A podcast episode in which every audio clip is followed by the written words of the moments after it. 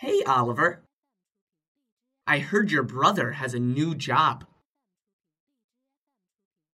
Yes. He's teaching math at Star High School. What does he think of his job? It's great.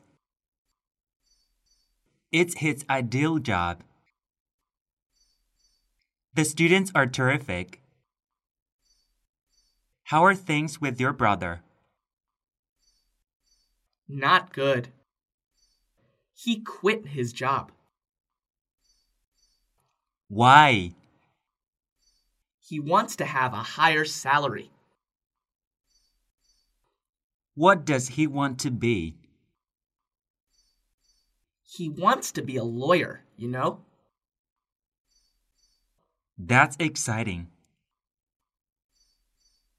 Yes, but it's a quite stressful job.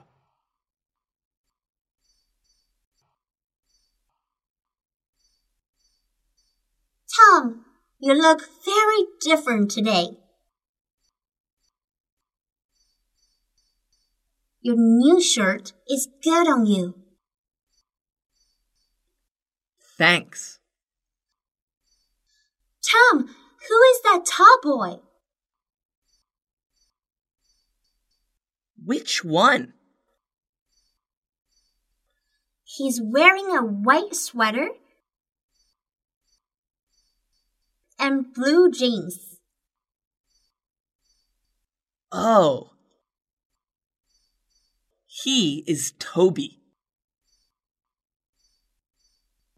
He is very nice. How about that girl? In a blue evening dress.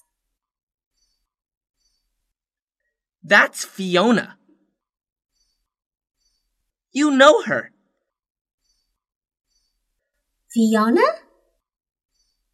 She really looks gorgeous in her dress. Yeah, she does. Let's go and talk to her.